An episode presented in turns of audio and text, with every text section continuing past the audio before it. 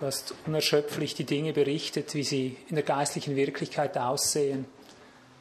Wir erkennen die Bedürftigkeit, dass wir da hineinfinden, dass wir Sehende werden, dass wir die geistliche Wirklichkeit so real sehen wie jetzt die sichtbare Wirklichkeit. Oh, versetzt uns da hinein, dass wir auch zugerüstete sind in dieser Zeit, wo die Kräfte aufeinanderprallen, wo die Endgeschichte da ist. Öffne uns die Augen, worauf es ankommt, in jedem Fall, dass wir aus aller Unmündigkeit hinein in deine Mündigkeit hineinfinden. Sei jetzt der Redende und sei der Hörende, sei du der Verstehende in uns, sei der Umsetzende, der mit dem Gesagten weitergeht und es verwirklicht. Wirke in der Kraft deines Geistes über unser Bitten und Verstehen, ja auch über unser Denken hinaus. Schaffe, was vor dir wohlgefällig ist. Verherrliche dich. Seid jetzt gesegnet mit neuer Kraft, Kraft von oben, mit übernatürlichem Ausharrevermögen, samt den Kindern. Das ganze Haus sei eingehüllt, ist eingehüllt in der Kraft der Gegenwart Gottes. Amen. Gut, ich beginne an dieser Stelle. Ich bitte mal meinen Bruder Johannes nach vorne zu kommen. Mal allein. Ihr wisst noch, wer er ist, oder? Sage ich ihm mal was? Hat die lieb. Hast du verstanden? Das war Schweizerdeutsch. Ich habe dich lieb. ja, das ist der Satz, den ich meinem Bruder äh, 13 Jahre lang aus Herzen, innigstem Herzen gesagt habe. Nicht nur ihm, sondern auch seiner lieben Frau Maya, die bei uns auch 13 Jahre Mitarbeiterin war. Und diese Liebe, ich habe dich lieb, das, ich würde sagen, ist mein A und O in meinem Leben. So hat mich der Herr gewonnen für sich. So hat er Geschichte gemacht an mir, weil auch er mir gesagt hat, Ivo, ich habe dich lieb. Durch einen Christen damals. Ja. Die Geschichte persönlich sah ganz anders aus als Liebe, dachte ich am Anfang. Da bekam ich Schläge um Schläge um Schläge.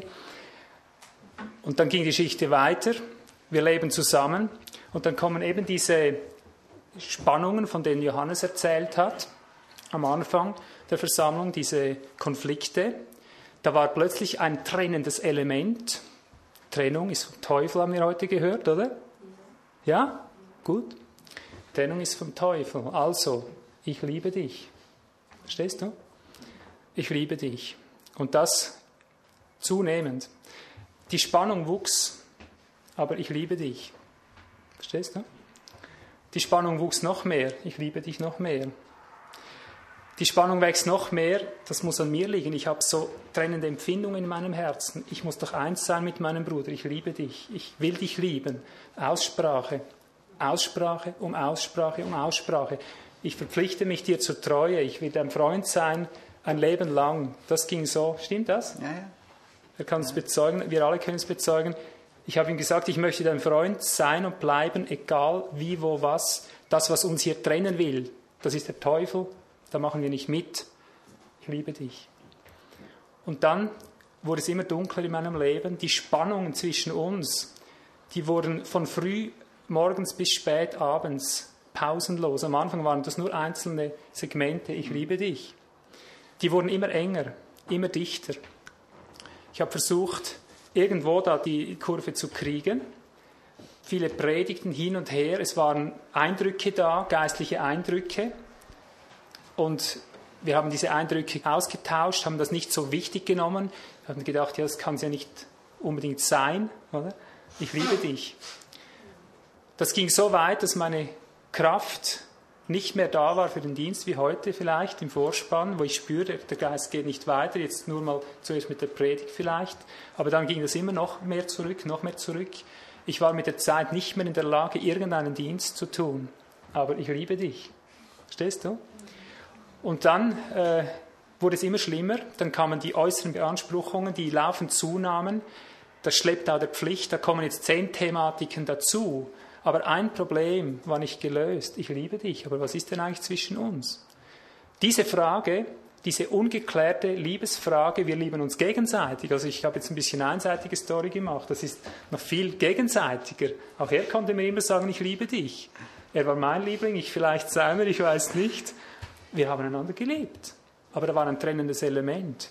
Und das hat so weit geführt, um jetzt die Sache kurz zu machen, das hat so weit geführt, dass mir eines Tages die Kraft total zusammengebrochen ist. Also dass eines der Hauptfunktionen meines Zusammenbruchs damals war unsere Geschichte. Weil ich gegen den Teufel dachte zu streiten, der uns spalten will und spalten will, aber ich muss ihn lieben, ich will ihn lieben, ich habe nie was anderes im Sinn. Es ging so weit, ich habe mich aus der Werksführung zurückgezogen, als keine Kraft mehr da war. Ich habe gesagt, weil ich dich liebe, du sollst das Werk haben, ich möchte nicht im Weg stehen. In dieser Weise habe ich ihm alle Verantwortung übergeben, dass ich nicht auf die Idee komme, auf ein spaltendes Element zwischen uns mich durchzusetzen und meinen Bruder damit klein zu machen. Ich liebe dich. Und dann brach ich ganz zusammen. Und dann war nur noch dunkel, dunkel, dunkel. Dann ging es zwei, drei Jahre abwärts. Ich konnte nicht mehr schlafen, gar nichts. Eines der zentralsten Fragen war dieser Punkt. Ich liebe dich trotz diesen unerträglichen Spannungen. Wo ist der Teufel? Ist mächtig, nicht der Teufel. Du solltest nicht nicken, Schwester. Der Teufel ist überhaupt nicht mächtig. Ja, ich habe es vielleicht falsch gedeutet, gell? Nein, eben das ist unsere christliche Interpretation. Wir sind so schwarz-weiß-Maler, dass wir denken, Liebe ist, ich liebe dich, ja? Bis zum Tod, wenn es sein muss. Am alleruntersten Punkt, als ich sah, ich konnte nicht mehr investieren, als was ich machte, ich habe meinen Bruder verteidigt und angenommen und geliebt und geliebt, am untersten Punkt, ähnlich wieder dieser einzige laute Schrei, Herr, was ist denn? Ich sterbe. Genau in dieser Sekunde kam dasselbe, was schon dutzende Mal da war, aber ich konnte es nie ernst genug nehmen, wo ich spüre, dass der Herr sagt, ich bin es, der euch scheidet. Ich bin es, der euch scheidet. Ich möchte, dass dieser Mann auf eigene Beine kommt. Verstehst du? Und zwar, dass er selber auf den Punkt kommt, den ich ihm gesagt habe, und er hat es nicht getan. Jetzt möchte ich, dass er ganz allein das nacharbeitet. Ich habe ihn getrennt von dir. Verworfen, Herr? Nichts verworfen. Ist das nicht lieblos? Nein, das ist Liebe. Willst du, dass er lebt? Willst du, dass ihr wieder lebt? Ich mache das ein bisschen kurz. Aus dieser untersten Stufe, als ich nachgab und endlich aufhörte damit zu sagen, es ist der Teufel, der Spaltung wirkt. Jede Trennung ist teuflisch. Nein, es stimmt nicht. Ich bin nicht gekommen, wie er meint, um den Frieden zu bringen, sagt der Herr. Ich bin gekommen, um das Schwert zu bringen, das in einem Haus zwei gegen drei und drei gegen zwei sind. Ich werde nachher auf diese Punkte zurückkommen. Das ist nicht Liebe, wenn ich sage, ich liebe dich und er hat ein geistliches Problem und ich gehe nicht auf das Problem so ein, wie es sein muss. Und wenn der Geist sagt, ich möchte ihn mal ein bisschen für mich in der Wüste haben, kann ich nicht sagen, er ist mein wichtigster Mitarbeiter. Verzeihung. Ich brauche ihn im Buchdruck, ich brauche ihn in der Musik, ich brauche ihn überall. Du musst dem Geist des Herrn gehorchen. Und von dem Moment an, als wir die Dinge miteinander attestierten, auch Dinge eben am Licht, wie er es bezeugt hat, waren, ging es von der Stunde an aufwärts. Und ich konnte wieder sagen, ich liebe dich, ohne diese Spannung. Und jetzt haben wir uns getrennt. Jetzt sind natürlich Gemunkel und Gefunkel überall. Wir hassen uns jetzt natürlich in den Augen der Christen. Wir haben uns ja getrennt, oder? Spaltung ist immer vom Teufel. Wenn zwei auseinandergehen, ist immer der Teufel dahinter, muss immer Hass da sein. Oh nein. Aus Liebe, damit sie gedeihen, damit wir gedeihen, damit er lernt, mündig zu sein mit seiner Familie. Wir lernen weiterzugehen, lernen auf den Geist des Herrn einzugehen. Haben wir diesen Weg beschritten und jetzt sind bald zwei Jahre durch und das ist wunderbar geheilt, weil es auf den Punkt gekommen ist. Die Wahrheit wird euch frei machen. Und haben wir eine Gemeinschaft, wo die Wahrheit nicht ganz zentral drin ist, solange wird die Gemeinschaft gespalten, getrennt. Und sie muss getrennt werden. Entweder trennen wir uns von der Lüge, wir trennen uns von dem, was nicht in Ordnung ist, oder Gott trennt uns samt der Lüge oder samt dem, was nicht in Ordnung ist und macht Spezialbehandlung. Ist das gut? Ich liebe dich heißt, ich muss auch schlagen können. Und wir haben tüchtig geschlagen aus Liebe. Und das Produkt, seht ihr, das äh, ist am ganz neu werden oder ganz neu sein. Jetzt möchten wir zusammen ein Lied singen. Das Lied habe ich geschrieben, bevor mein Zusammenbruch noch war, für ihn eigentlich. Für ihn kurz vor dem Zusammenbruch war vielleicht mein letztes Lied, das ich geschrieben habe damals, um die Liebe zwischen uns zu retten, um diese Spaltung keinen Raum zu geben, sprich um dem Heiligen Geist keinen Raum zu geben aus Liebe hä? zu meinem Bruder. Aber jetzt können wir singen. Bis jetzt hatten wir keine Gelegenheit mehr dazu. Vorher konnte ich nicht mehr singen. Und nachher waren wir nicht mehr zusammen. Jetzt singen wir das Lied. Also schon einige Jahre alt. Meine Geschwister hier im Haus kennen es auch noch nicht. Aber ich habe es eine Zeit lang verloren, weil ich dachte, äh, kann das Liebe sein, ja? Und das ist Liebe. Ja. Ist ein Text aus Kolosser 3, Vers 12 bis 15. Er ist im Aoristen, also in der auristischen Zeitform übersetzt. Ich habe es ein bisschen neu übersetzt und teilweise ergänzt. Und achtet darauf, was da für Komponenten drin sind.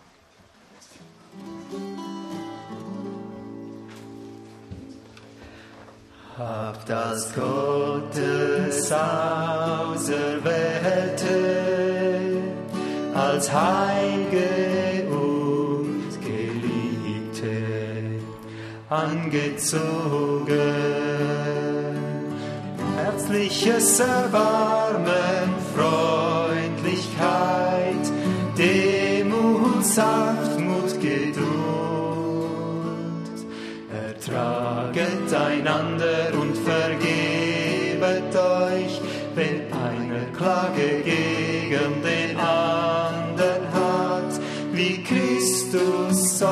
vergeben hat, wie er euch angenommen hat, so auch ihr, so auch ihr. Über dies aber habt angezogen die Liebe, die das Band der Vollkommenheit ist. Und der Friede Christi regiere euch und seid dankbar. Über dies aber habt angezogen die Liebe, die das Band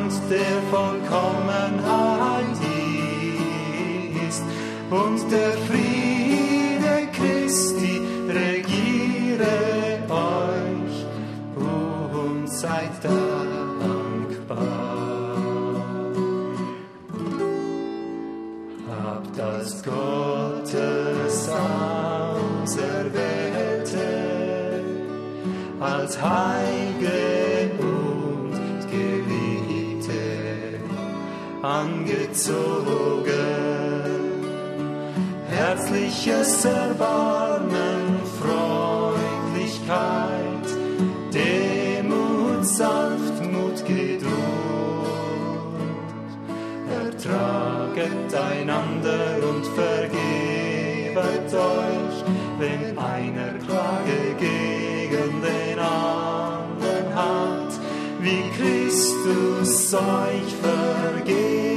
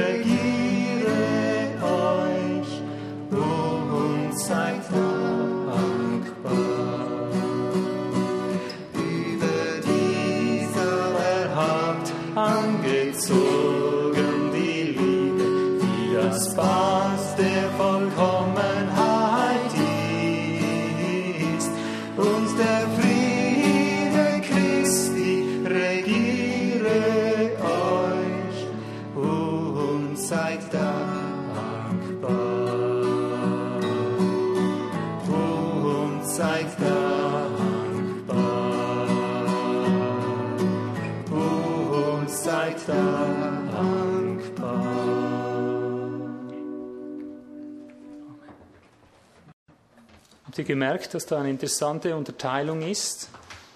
Ich sage es mal so, ertragt einander und vergebt euch, wenn einer Klage gegen den anderen hat. Wie Christus euch vergeben hat, wie er euch angenommen hat, so auch ihr. Und dann plötzlich und überdies habt angezogen die Liebe. Merkst du was?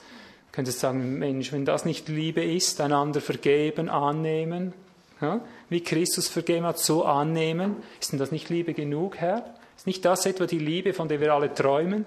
Und dann heißt überdies die Liebe, die Agape. Und das ist eben die selbstlose Liebe, die nicht an sich denkt, die an Gott denkt in erster Linie und an das denkt, was dem Nächsten gut ist im Hinblick auf Christus. Das ist die echte Agape-Liebe. Du bist für ihn geschaffen, ich bin für ihn geschaffen, kein zweiter Zweck. Und wenn du diesen Zweck deines Lebens, den Sinn des Lebens in Christus Gestalt zu gewinnen, er in dir, du in ihm, die Vereinigung Gottes, wenn das in deinem Leben nicht gefördert wird, du kannst es Liebe nennen, solange du willst, es ist teuflischer Hass, dämonische äh, Affenliebe von mir aus, aber es ist keine Liebe. Nur was uns näher in Christus in ihn hineinbringt, ist wahre Liebe. Nur. Und darum müssen wir über dies, dass wir einander annehmen und vergeben und all diese Dinge, müssen wir diese Liebe anziehen, die Christus zu uns hat. Hier sage ich auch einmal, lies wieder mal die Bibel, welcher Art die Liebe des Christus war. Oh, wie konnte er hart sein. Alle liefen ihn davon, weil er so bodenlos ihnen den Boden weggezogen hat. Das war die Liebe Jesu, die letztendlich die Menschen dazu bewogen haben, diesen Menschen ans Kreuz zu schlagen, weil er gar nicht so ins Schema Liebe hineinpasste, wie sie es gewohnt waren oder gedacht haben, dass er sein sollte. Also nehmen wir doch das mit. Was mir jetzt aber vom Thema her etwas ganz Wesentliches ist, Paulus sagt, es soll keine Spaltung sein im Leib. Ich erwähne heute jetzt viel Bibelstellen nur gerade so aus, aus dem Ärmel, ohne sie nachzuschlagen, sonst haben wir viel zu lang. Gott hat dafür gesorgt, dass das Schwächere die größere Ehre hat im Leib des Christus, damit keine Spaltung sei.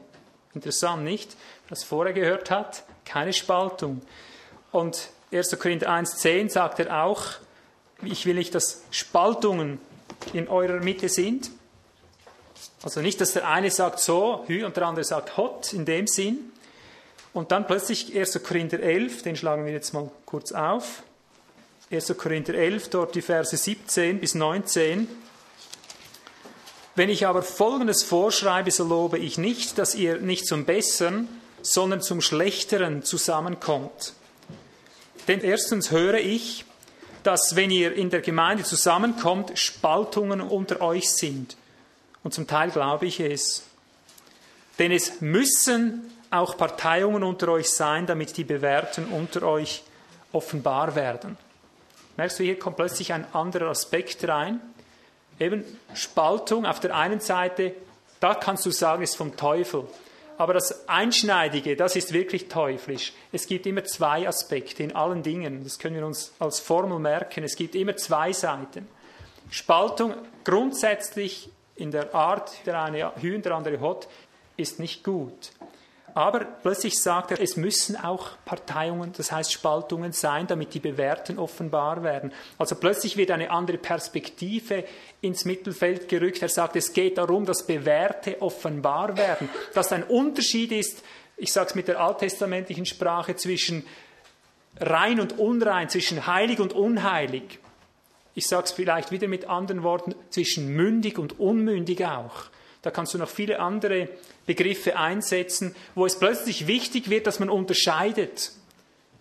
Matthäus 12, Vers 25 sagt der Herr, dieses wichtige Wort, er wendet es zwar jetzt mal aufs Reich des Teufels an, aber er sagt, jedes Reich, sagt er dort, Matthäus 12, 25, jedes Reich, das mit sich oder gegen sich selbst entzweit ist, wird verwüstet.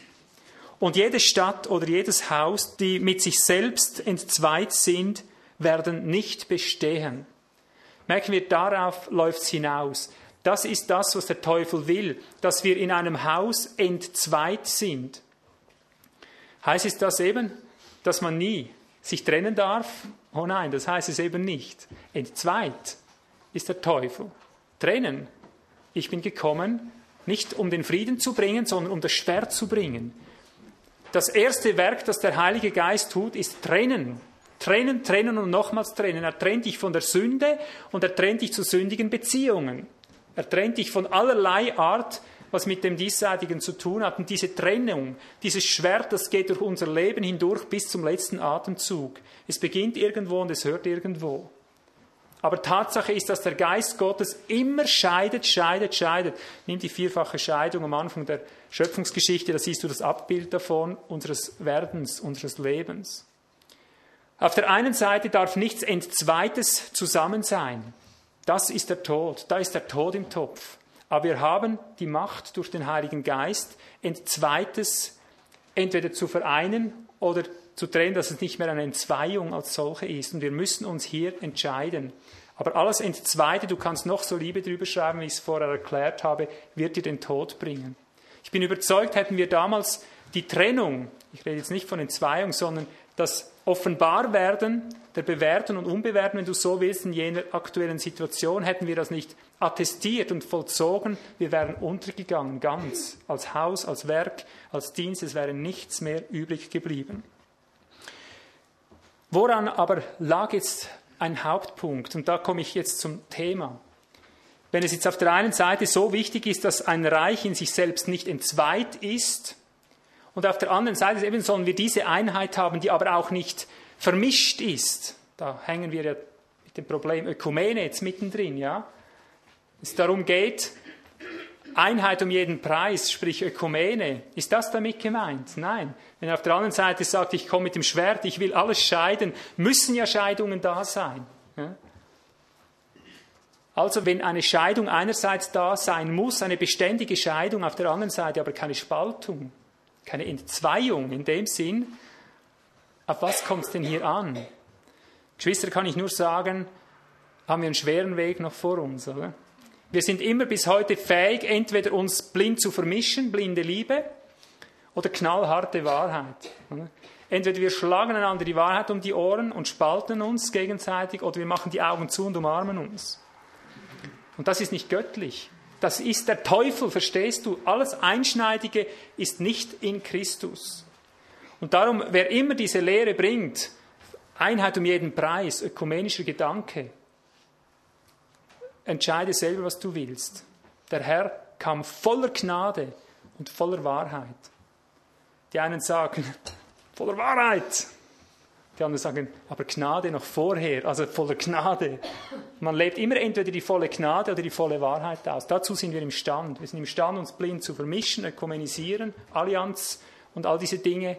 Oder wir sind imstand, uns knallhart durchzusetzen, unseren eigenen Zug zu fahren und links und rechts bleibt nichts mehr übrig. Dazu sind wir imstand.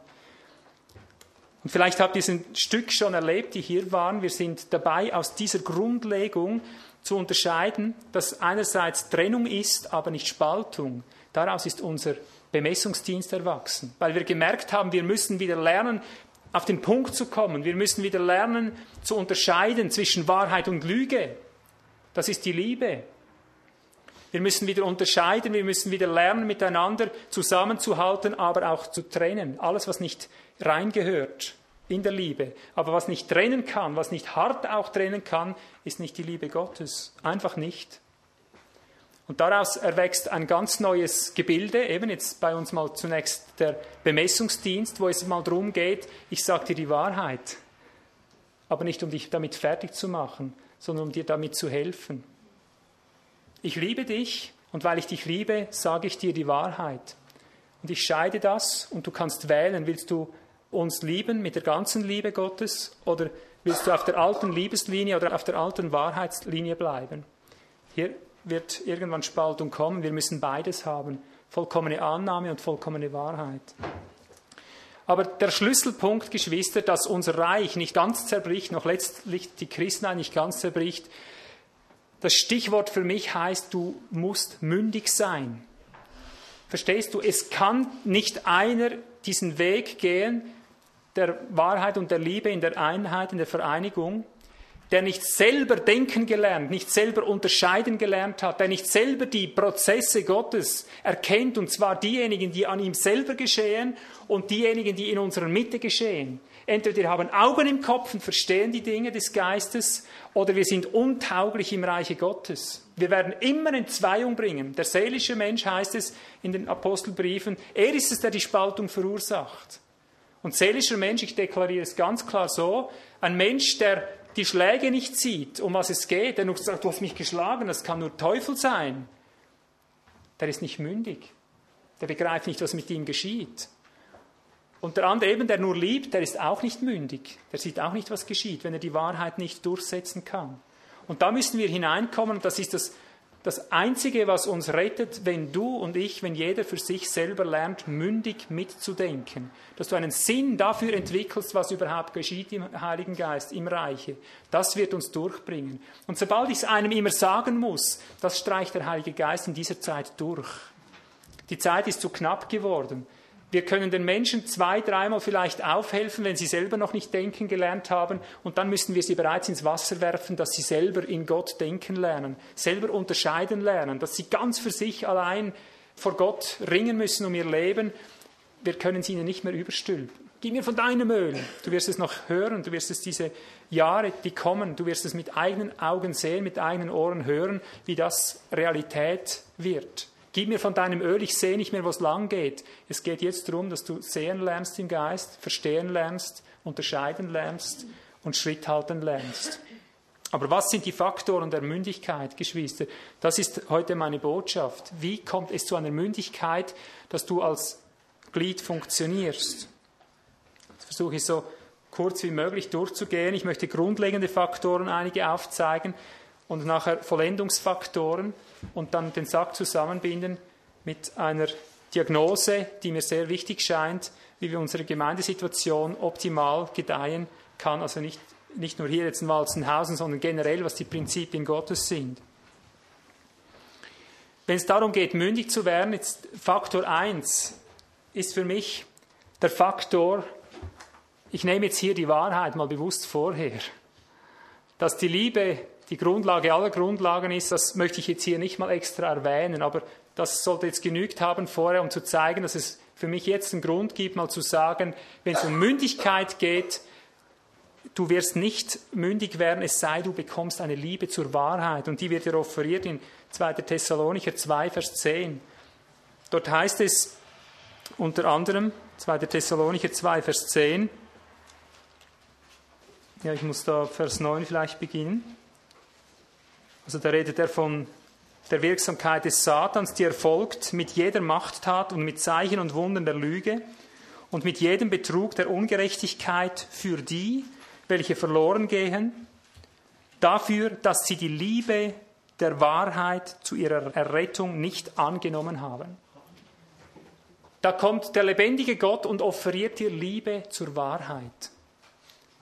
Offeriert, die musst du nicht in dir selber haben, hat kein Mensch.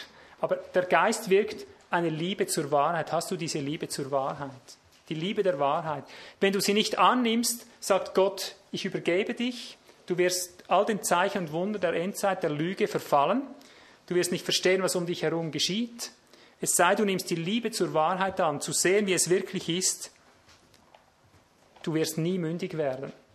Mündigkeit hat mit Sehen zu tun, mit Erkennen zu tun. Es braucht eine ganz klare Erkenntnis der Wahrheit, eine Ehrlichkeit auch zu dir selber zuzugeben, das ist Wahrheit, das ist Lüge. Frag dich jeweils selber, habe ich diese Wahrheit oder bin ich jemand, der immer da nur lernt, aber doch nie zur Erkenntnis der Wahrheit kommt? Das gibt es auch noch 2. Timotheus 3, Vers 7. Vom Apostel Johannes, der der Liebesapostel gerühmt wird, lese ich in 3. Johannes 4, ich habe keine größere Freude. Was kommt jetzt wohl vom Liebesapostel? Als wenn meine Kindlein in der Wahrheit wandeln. In der Wahrheit wandeln. Obgleich man sagt, die letzten Sätze wären immer nur gewesen, Kindlein liebet einander. Sagt, ich habe keine größere Freude, als wenn meine Kindlein in der Wahrheit wandeln. Sie gelernt haben zu attestieren, das ist Wirklichkeit, das ist Lüge. Aber jetzt eben Wahrheit, nicht im Sinn, ich hätte jetzt hier am liebsten als zweiten Punkt eingeschrieben, Lies deine Bibel, oder? Du musst die Bibel lesen, du musst die Wahrheit kennen. Das meine ich jetzt aber bewusst heute mal nicht so, obgleich ohne Bibel geht gar nichts. Wir haben heute deutlich gespürt, man kann mit Bibel einander gut totschlagen. Also in der Wahrheit wandeln, eine Liebe zur Wahrheit, meine nicht, es steht geschrieben, das haben die Pharisäer gut gekonnt. Es steht geschrieben, oder? Und mit dem konnten sie einander fertig machen und jeder, der noch genauer wusste, was geschrieben steht, dass eben da aus Nazareth nichts Gutes kommen kann, der hat noch gewaltiger zugeschlagen. Liebe zur Wahrheit meint Liebe zu der Wahrheit. Ich bin die Wahrheit, sagt der Herr. Natürlich, die Bibel ist auch Wahrheit, das wissen wir. Heilige sie in deiner Wahrheit, betet Jesus, Johannes 17, Vers 17, und sagt nachher, dein Wort ist die Wahrheit. Daraus entnehmen die Biblizisten immer wieder, dein Wort ist die Wahrheit, oder? Heiliges in der Wahrheit spricht dein Wort, dein Wort, und dann nehmen sie die Bibel und merken gar nicht, dass er von sich sagt, ich bin die Wahrheit. Ich bin die Wahrheit, ich bin der Weg, die Wahrheit und das Leben. Wer eben nicht über mich, über meine Person da hineinkommt, über das Leben, der wird niemals Wahrheit finden. Die Wahrheit wird sich in deinem Leben befreiend auswirken, in jedem einzelnen Fall, auch wenn es eine harte Wahrheit ist. Nachdem wir hier die harte Wahrheit unserer Trennung unterschrieben haben, die harte Wahrheit über den Weg, den es dann zu gehen galt, war sofort Friede da. Sofort Kraft da, sofort Leben da. Man konnte wieder atmen. Das ist die Frucht der Wahrheit. Hätte man es nur biblisch genommen, so hier steht geschrieben und hier geht dir die Kraft aus. Liebe zur Wahrheit meint Liebe zu der Bezeugung, hier ist er drin. Hier ist er drin, manchmal auch wenn es gegen meine Theologie geht, aber hier ist er drin. Und darum ein weiterer, also um das noch auszubauen, ein Faktor der Mündigkeit ist, dass du diese Antenne, das heißt dieses Leben überhaupt gewahrst, das in ihm ist, in dieser Wahrheit drin ist, dass du die Kraft gewahrst. Wer mir nachfolgt, sagt der Herr, der wird nicht in der Finsternis wandeln, sondern er wird das Licht des Lebens haben. Was meint denn das? Das Licht des Lebens. Das meint, dass das Leben, das er dir gegeben hat, dass es dir zum Licht wird dass es dich erhält, dass es dir klar macht, einen klaren Kopf verschafft, dass das Licht dir zeigt, wo es lang geht. Also nicht nur einfach Wort, irgendwelches Logos, irgendwelches gedruckte Wort, sondern die Erweisung der Kraft, die dir zeigt, hier bin ich drin und hier weicht das Leben, hier weicht die Kraft von dir. So wie Paulus es sagt, das Reich Gottes besteht nicht in Worten, in Wahrheitsworten, wenn du so willst, sondern in Kraft und im Heiligen Geist. Es meint, da wo die Kraft drin ist, da ist der Herr drin. Da wo das Leben emporsteigt, da ist der Herr drin und im anderen ist gar nichts drin. Ich frage, mögt ihr hören? Ist sehr müde, einige? Geht's? Soll ich weiterfahren? Das ist halt eben das Problem, wenn es so lange geht. Es braucht dann viel Knochenarbeit, dass man überhaupt noch bei der Sache sein kann, auch für mich. Ja, das sind eben die Dinge. Was ich mir als unablässigen Punkt notiert habe, ist das, was in Lukas 6, 39 steht. Das ist jetzt eine, ein Stück Repetition, was heute schon einmal gekommen ist. Also einige Dinge sind schon gekommen, nebenbei bemerkt. Lukas 6, Vers 39. Da sagt der Herr, kann etwa ein Blinder einen Blinden leiten? Werden nicht beide in eine Grube fallen? Ein Jünger ist nicht über dem Lehrer, jeder aber, der vollendet ist, wird sein wie sein Lehrer. Was aber siehst du den Splitter, der in deines Bruders Auge ist, den Balken aber, der in deinem eigenen Auge ist, nimmst du nicht wahr? Oder wie kannst du zu deinem Bruder sagen, Bruder, erlaube, ich will den Splitter herausziehen, der in deinem Auge ist, während du selbst den Balken in deinem Auge nicht siehst? Heuchler, ziehe zuerst den Balken aus deinem Auge und dann wirst du klar sehen, um den Splitter herauszuziehen, der in deines Bruders Auge ist. Auch dieser Text wird immer wieder so praktiziert und ausgelebt, ausgelegt, dass man die Parallelstelle vor allem von Matthäus immer wieder den Finger drauf legt, richtet nicht. Richtet nicht, oder? Zieht den eigenen Splitter raus oder so, den eigenen Balken raus, besser gesagt. Und jeder falsche Prophet heute fällt mir immer wieder auf, wenn ich an irgendwelcher Konferenz bin oder so, wenn ein falscher Prophet vorne steht, wird er garantiert mit der Botschaft beginnen, richtet nicht. Damit er gleich mal alle Unterscheidungsorgane ausschaltet bei den Zuhörern, Das ist keine Liebe, wenn man richtet, oder? Du darfst nichts beurteilen mit anderen Worten. Du musst alles nehmen, wie ich es dir sage. Und sobald du was gegen mich sagst, hast du die Liebe verletzt und so weiter. Siehst du, und darum brauchst du, wenn du mündig sein willst, brauchst du das Selbstgericht. Du sollst nicht hingehen und anderen den Finger in die Nase drücken und sagen, du, du, du, bevor du nicht Selbstgericht geübt hast. Er gibt aber hier nicht die Anweisung, du sollst dich selber richten und den anderen mal schön in Ruhe lassen. Eben nicht. Vielmehr sagt er, das ist die Grundvoraussetzung, dass du überhaupt erkennen kannst, was da läuft bei deinem Umfeld. Verstehen wir? Er sagt, zieh zuerst den Balken aus deinem eigenen Auge, dann wirst du klar sehen. Oder? Aber wir gehen hin, sehen selber nicht klar, sind nicht im Selbstgericht und spielen die Mündigen. Wir gehen hin und kritisieren dann die Gemeinden, wir reden überall mit und dabei haben wir Heuchler noch nicht mal gelernt zu unterscheiden, was abläuft. Oder? Er sagt, du Heuchler, du tust so, wie wenn du schon so weit wärst, dass du dem anderen helfen kannst, wie dass du den anderen beschneiden kannst. Ich sehe dir doch an, du bist ja noch nicht mal in der Lage, dich selber zu beschneiden. Bist nicht mal in der Lage, deinen eigenen Balken, also die viel größere Sünde in deinem Leben zu sehen, geschweige denn zu meistern und spielst dich hier zum Lehrer auf. Aber das ist nicht die Predigt gegen das Lehren, gegen das Unterscheiden, gegen das Aufdecken und so weiter, sondern es ist die Predigt, die Grundlage, dass wir das lernen, dass du mündig wirst.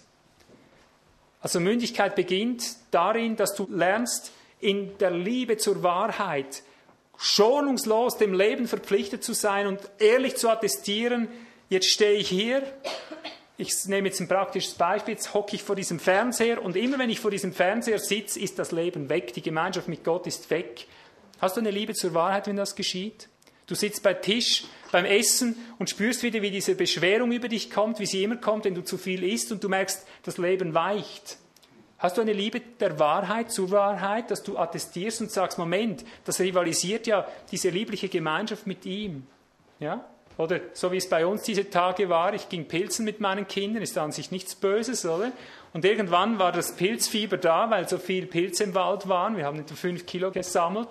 Und irgendwann spürst du, jetzt ist nicht mehr so gut, jetzt kannst du nicht mehr beten beim Pilzen zum Beispiel, jetzt geht es nur noch darum, den Dingen nachzujagen. Bist du ehrlich genug, hast du eine Liebe zur Wahrheit im Selbstgericht, dass du dann stillstehst und sagst, Moment, hier weicht das Leben, die Kraft von mir. Bist du so? Wenn du mündig werden willst, musst du so sein. Immer an dir arbeitend. Nicht du an dir, sondern das Leben, das kommt oder geht. Die Kraft, die weicht oder nahe tritt, die dich aufbaut oder runterzieht mitgehen, attestieren mit dem, was der Geist in deinem Leben signalisiert, eintauschen, sagen, halt bis hierher und nicht weiter, das war der letzte Pilz. Ja? Und macht man es nicht, hast du nachher die Quittung, wie es dann bei uns war, bei mir war. Nachher habe ich das ausbaden müssen, dann war der Herr für einige Stunden, ich sage mal einfach nicht mehr so nah, wie ich es gewohnt bin. Und das ist schon Strafe genug. Ja? Willst du mündig werden? Nur über Selbstgericht. Es gibt keinen zweiten Einstieg, jemals ein Heilsfaktor zu sein in der Christenheit. Es sei durch Selbstgericht, dass du an dir lernst, durchzurichten, bis du auf dem Grund der Dinge bist und du konstantes Leben, konstante Kraft, ein Strom des Friedens, ein Strom der Kraft, ein Strom des Lebens, das dir Licht ist. Bevor es nicht nahtlos durchgeht, bist du nicht fähig, mündig mitzudenken in dem ganzen Gebilde, das wir Gemeinde oder Reich Gottes nennen. Also Selbstgericht, das bedeutet Demut, bedeutet Korrekturbereitschaft, das bedeutet auf die Dinge eingehen, die der Heilige Geist wirkt. Zuerst an dir persönlich, aber dann geht es weiter. Sobald du mit dir durchgerichtet bist, ist ein Gesetz im Reiche Gottes, dann kommst du nicht mehr darum herum, ein, ich sage es jetzt mal mit heiligen Worten, kommst nicht mehr darum herum, ein Richter zu sein. Denn du bist berufen als regierendes Priestertum. Königliches Priestertum heißt im Griechischen wörtlicher ein regierendes, ein herrschendes Priestertum. Und dann ist fertig, unter dem Deckmantel der Liebe zu schweigen. Dabei ist es nur Feigheit. Dabei hast du nur nicht den Mut hinzustehen und zu sagen, was Sache ist. Dabei ist es nur Menschenfurcht oder eben Affenliebe, Menschenliebe, Eigenliebe, die dich dazu anhält, dich nicht in Schwierigkeiten zu bringen mit deinem Nächsten, damit du ja nicht gestört bist in deinem Lauf. Sobald du dich durchgerichtet hast, kommst du nicht darum herum, das Licht des Lebens, das geschieden wird zwischen dir und deinem Bruder, zu verteidigen, dass das Licht des Lebens, sprich die Kraft Gottes, zwischen euch bleibend bleibt, nicht immer wieder zerdrückt und verloren geht. Also die Grundlage des Selbstgerichts, des Balken aus dem Auge nehmen, ist nur deshalb da, damit du klar sehen lernst. Bevor du dich nicht kennst, kannst du auch die Gemeinde nicht kennen. Bevor du dich nicht kennst, wirst du immer ein Störfaktor sein in der wahren Gemeinde. Spürst du das? Treue, ein weiterer Faktor. Treue, anhaltende Treue ist eine unabdingbare Voraussetzung, ein Grundfaktor für mündiges Leben. Wenn du jetzt nicht treu bist, ich meine jetzt Treue, ebenso wie ich mit Johannes, wo ich sage, und er mir, wir sind einander treu bis zum Tod und dann geht das Schiff unter und wir sterben. Nicht diese Art Treue, das ist nicht Treue. Oder? Treue meint bleibende, anhaltende Treue gegenüber eben dem Leben, gegenüber der Kraft, dem Licht des Lebens. Treu dem Geist, dem Zeugnis des Friedens.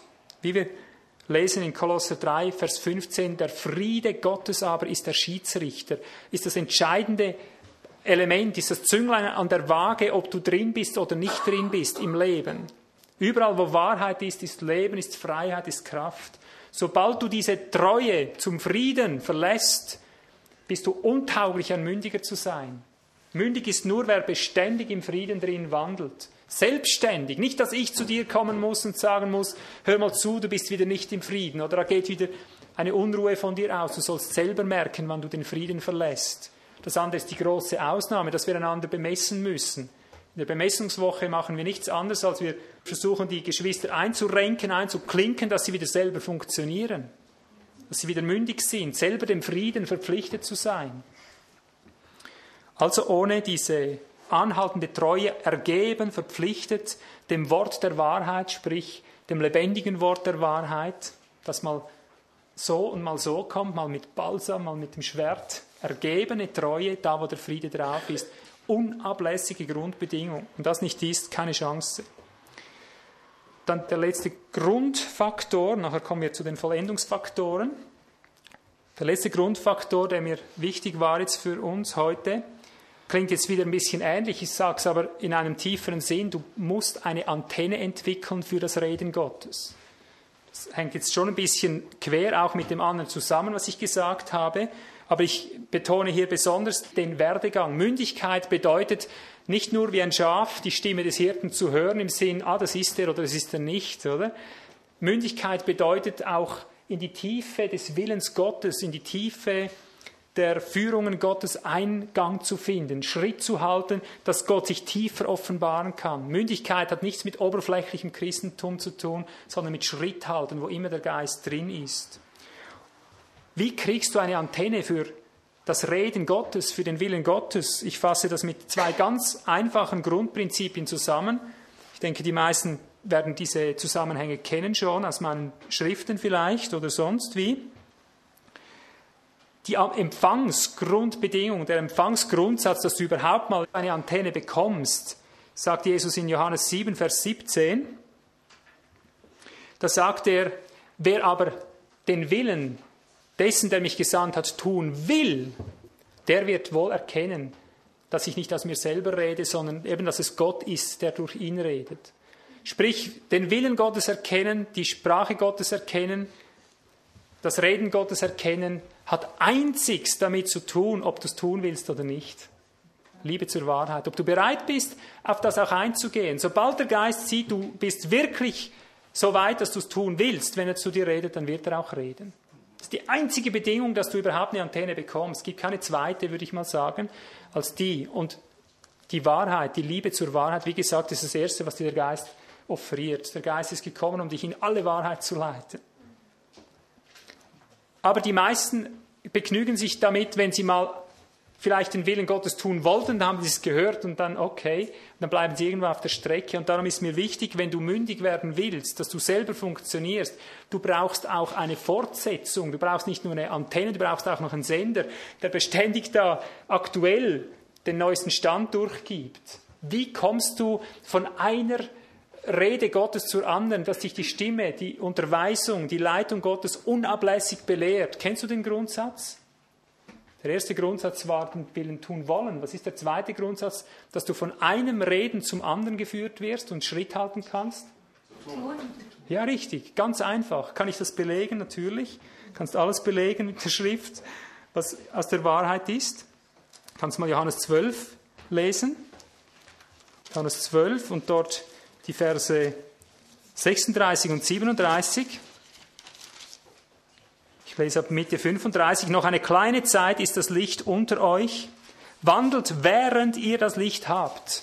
Während. Damit nicht Finsternis euch ergreife. Und wer in der Finsternis wandelt, weiß nicht, wohin er geht. Ratschlag, während ihr das Licht habt.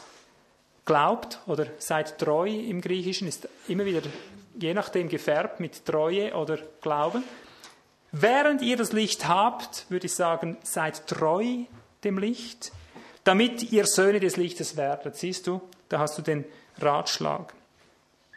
Die andere Stelle noch, Johannes 14, Verse 21 und 23. Wer meine Gebote hat und sie hält, also ist der, der es tut, ja, der ist es, der mich liebt. Wer aber mich liebt, wird von meinem Vater geliebt werden und ich werde ihn lieben und mich selbst ihm offenbaren. Das ist die Fortsetzung, siehst du? Sobald du es tust, offenbart er sich tiefer und tiefer und tiefer. Und sobald er sieht, du tust es einfach, er geht einfach immer weiter. Vers 23, wenn jemand mich liebt, so wird er mein Wort halten und mein Vater wird ihn lieben und wir werden zu ihm kommen und Wohnung bei ihm machen. Also das heißt, ich werde präsent sein, ich werde da wohnen, ich werde unablässig äh, fortsetzen. Nicht nur Jesus sagt von sich, der Vater kommt auch noch mit, das heißt zur Fülle Gottes, zur Reife in Christus geht das Ganze voran. Ich fasse diese Grundfaktoren nochmal zusammen. Liebe zur Wahrheit, unabdingbar, Ehrlichkeit zu sich selber, demütige Beugung darunter. Dem Leben verpflichtet, nicht dem Buchstaben, der Wahrheit als Leben. Licht des Lebens durch den Heiligen Geist. Das dritte war das Selbstgericht, an sich selber beginnend. Nur der wird mündig, der sich selber durchrichten lernt, weil da ist die Grundhörschule Gottes. Treue, anhaltende Treue dieser Wahrheit, diesem Frieden, dieser Kraft, diesem Leben, das an dir wirkt. Immer im Frieden. Wenn du ihn noch nicht hast, du brauchst Seelsorge. Du musst überhaupt mal, komm in die Bemessung, dass du überhaupt mal angedockt wirst, dass du mal überhaupt weißt, was geistlicher Friede ist, was Kraft ist, was Leben ist. Du musst das kennenlernen, sonst hast du gar keine Nase. Also dann die Antenne, indem du willst und tust. Und so hast du den Sender auch. Jetzt kommen wir zu den Vollendungsfaktoren. Damit ist es eben noch nicht getan, wenn wir von Mündigkeit reden. Und jetzt gehen wir wieder davon aus, es geht darum, dass wir Schritt halten lernen, dass nicht Entzweiung da ist. Und Entzweiung ist nicht nur, wenn du Streit hast, wenn du theologische Meinungsverschiedenheiten hast, sondern schlicht, wenn du nicht auf der Platte bist. Verstehst du?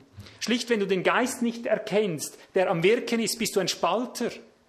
Wenn du nicht mitdenken lernst mit dem, was der Geist aktuell tut, du zerstörst die Gemeinde. Es ist entzweit. Verstehst du? Und darum vergesst das mal, dass alles Spalterische nur das ist, was aktiv aufeinander losstürzt. Die Gemeinde ist vernichtet, äh, die christlichen Kirchen sind vernichtet, weil sie die geistliche Substanz nicht wahrnehmen, eben weil die Grundlagen fehlen und weil dann die einen, die die Grundlage haben, sich nicht verbinden mit den anderen, die die Grundlage haben. Einer verbindet sich mit dem anderen und wir werden im Folgenden noch sehen, was das für eine haarsträubende Konsequenz überhaupt hat. Kommen wir zu Epheser 4, wurde heute auch schon genannt.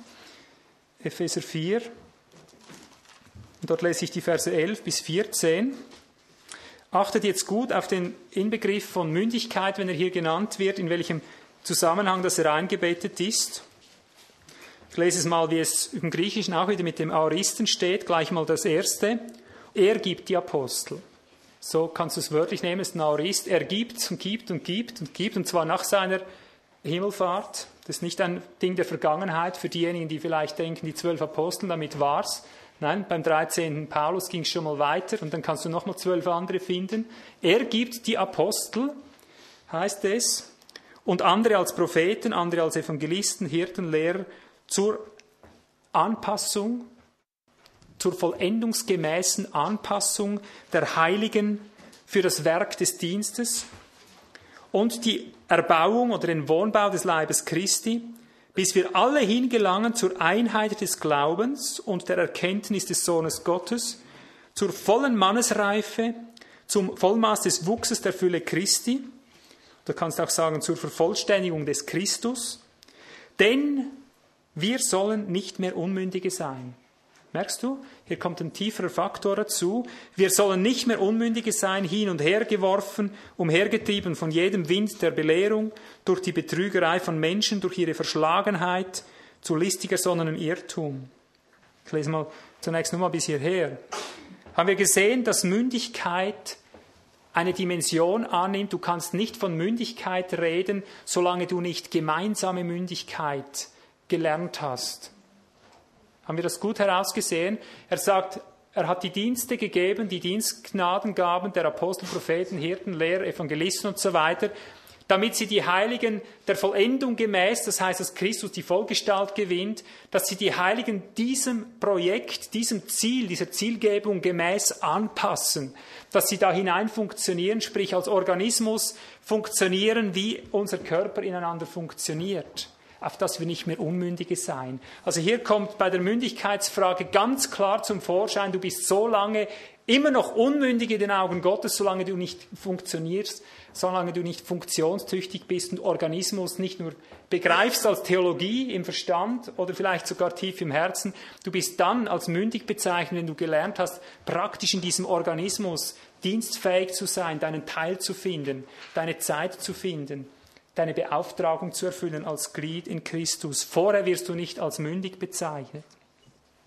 Aber das kannst du nur werden in diesem Zusammenhang. Wir haben gelesen, dass diese Dienste eben die vollendungsgemäße Anpassung der Heiligen für das Werk des Dienstes zurüsten müssen. Also nicht für deine eigenen Interessen.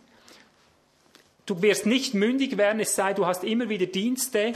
Gott gibt die Apostel, sagt er. Gott gibt die Propheten. Du kannst nur mündig werden, wenn du von Diensten berührt wirst, die Gott gegeben hat. Die Christen meinen immer wieder, sie können unter irgendeinem Lehrstuhl sitzen und sie kämen irgendwo weiter. Du kannst vielleicht im besten Fall für deine persönliche Mündigkeit, wenn du so willst, für dein persönliches Stehen, wenn es ganz hoch kommt, kannst du im besten Fall von irgendeinem Lehrer, der nicht von Gott gesetzt ist, der sich vielleicht selber ernannt hat oder einfach gern lehrt oder was weiß ich, kannst im besten Fall einzelne Bruchstücke hören aus der Bibel, wie du selber für dich besser sorgen kannst, dass du von mir aus sogar selber zur Mündigkeit kommst. Aber um die Mündigkeit zu vollenden, dass wir das an Mündigkeit sind, was die Schrift vollkommenes Mannesalter oder Vollwuchs des Christus bezeichnet, da brauchst du die Dienste, die Gott gegeben hat. Du kommst um die nicht rum. Du bleibst auf der Strecke. Und die Vollendung, von der Paulus immer wieder zeugt, die hat unmittelbar damit zu tun, dass wir als Organismus hingebaut werden, als Wohnung Gottes, nicht theoretisch, wir sind ein Leib. Was singen wir doch? Das singen wir bis in die tiefsten ökumenischen Kreise hinein, wo nur eine einzige geistliche Epidemie eigentlich herrscht, wo gar nichts von organischer Realität da ist. Ich bezeuge das in aller Demut. Es ist sichtbar in der Welt von Organismus, von realer Gemeinde, in dem Sinn, im mündigen Sinn, nichts zu sehen. Auch viele, die von Organismus reden und von der Mündigkeit und all diesen Dingen, auch von den Diensten, wenn du praktisch anschaust, siehst du, es ist kein Niederschlag da in den allerwenigsten Fällen. Und wenn ein Niederschlag da ist, wo jeder irgendwas zusammenwirkt, ist oft eben doch immer noch weit an der realen Situation vorbei. Mündig sein im Organismus meint ganz praktisch mit der Substanz, wie sie hier sitzt, da ist, lebt und geht und webt, mit der Schritt zu halten, was der Geist jetzt hier modelliert. Das ist unabdingbare Bedingung, dass du auch unter einem Dienst angeschlossen bist, von dem aus das geht. Und jetzt kannst du dich fragen, ja, wie, wo, was? Oder? Wie finde ich denn das? Wenn du die Liebe zur Wahrheit hast und tun willst, was Gott dir sagt und bereit bist, es zu tun, dann garantiere ich dir im Namen Gottes, dass es nicht fehlen lassen wird an einem Kontakt, dass du dorthin geführt wirst, wo du das bekommst. Ich erinnere mich selber, als ich diesen tiefen Herzensschrei hatte, als ich das las in der Schrift und erkannte, das ist ein Vollendungsgeheimnis. Wo sind die Dienste? Damals hat noch niemand von diesen Diensten geredet.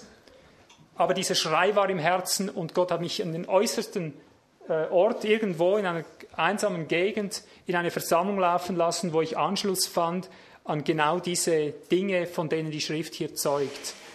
Und das Besondere ist, wenn du diesen Schrei hast, wer aus Gott ist, der hört uns. Du wirst hören, wer aus Gott redet zu dir und wer nicht aus Gott redet zu dir. Du wirst unterscheiden können, wenn einer sagt, so spricht der Herr und dann irgendwas Eigenes redet. Du wirst unterscheiden und spüren, da war er gar nicht drin.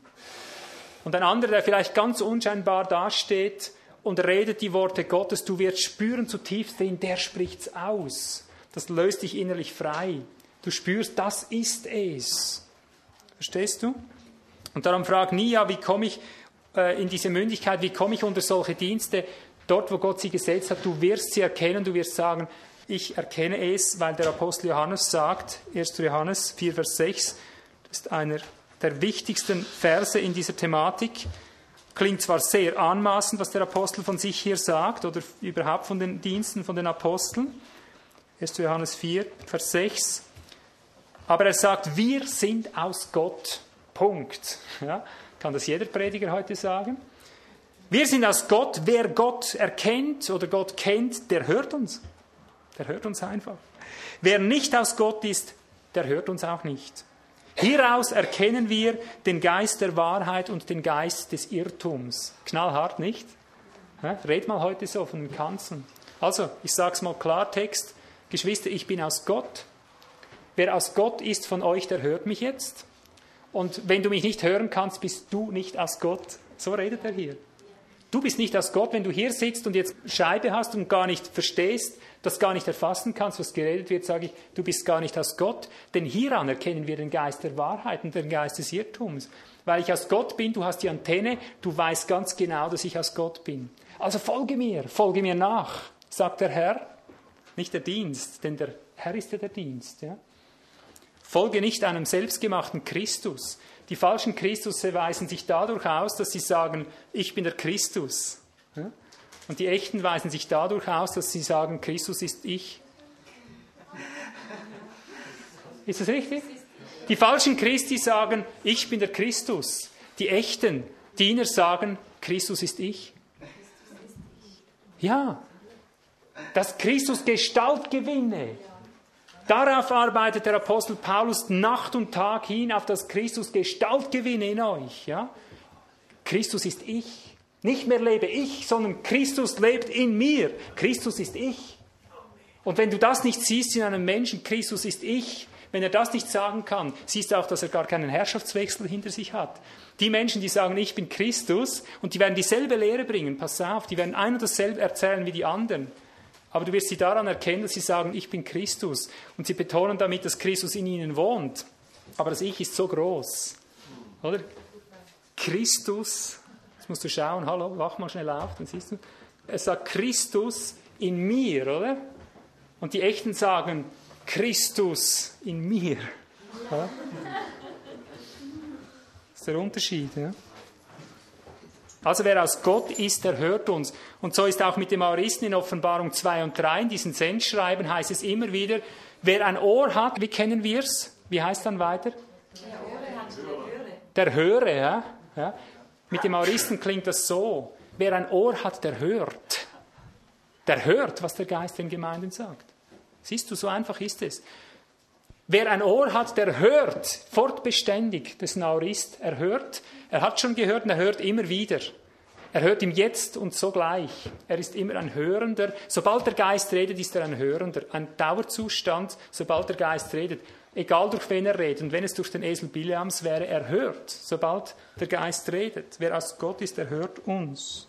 Aber warum habt ihr meine Stimme nicht gehört, sagt Jesus. Weil ihr aus dem Teufel seid. Knallhart. Wieder die Liebe Jesu. Hä? Jesus, du hast diesen Menschen zum ersten Mal gesehen. Wie kannst du ihm so was Hartes sagen?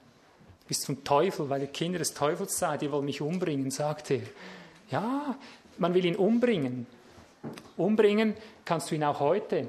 Du musst nur dem widerstehen, was sein Geist wirkt, und willst du ihn schon umbringen. Du willst ihn schon beiseite haben. Wir wollen nicht, dass dieser über uns herrsche. Also, halte dich zu denen, die dir das Wort aus Gott geben und du weißt genau, da ist er drin und das ist von Gott gesetzt. und verpflichte dich Gott und nicht jemandem, der einfach im Namen Gottes etwas tut und du weißt ganz genau im Geist, das ist er gar nicht. Ja. Also lass dich anschließen hier. Dann Hebräer 10, Vers 24. Ein weiterer Vollendungsfaktor, Hebräer 10, Vers 24. Lasst uns aufeinander Acht haben, um uns zur Liebe und zu guten Werken anzureizen. Von welcher Liebe wissen wir jetzt? Und zwar indem wir unsere Zusammenführung, wörtlich im Griechischen, indem wir unsere Zusammenführung nicht versäumen, wie es bei einigen Sitte ist, sondern einander ermahnen oder ermutigen, ermuntern. Und das umso mehr, je mehr ihr den Tag herannahen seht. Du wirst nie in die Vollendung eingehen, in die Mündigkeit, solange du nur unter den Diensten sitzt. Ich mache jetzt hier die Fortsetzung. Solange du hier nach Walzenhausen vielleicht kommst oder irgendwo hingehst, wo irgendein Diener redet. Und du hörst dir all diese wunderbaren Wahrheiten an und du, du versäumst dabei zu Hause an deinem Ort die Zusammenführung. Versäumt nicht, wie etliche das pflegen, die Zusammenführung, die Zusammenkünfte. Das meint nicht einfach, ja, wir müssen wieder in die Gemeinde, wieder hinsitzen, eine Stunde. Jede Versammlung, die Gott geboren hat, ist eine Versammlung, die sich in einem Weg, in einem Prozess, in einer Zusammenführung erweist. Wenn du irgendwo bist, wo du einfach mal hier und da lauter geistliche Erkenntnisse losgelöst vom Zusammenhang, du kannst damit machen, was du willst.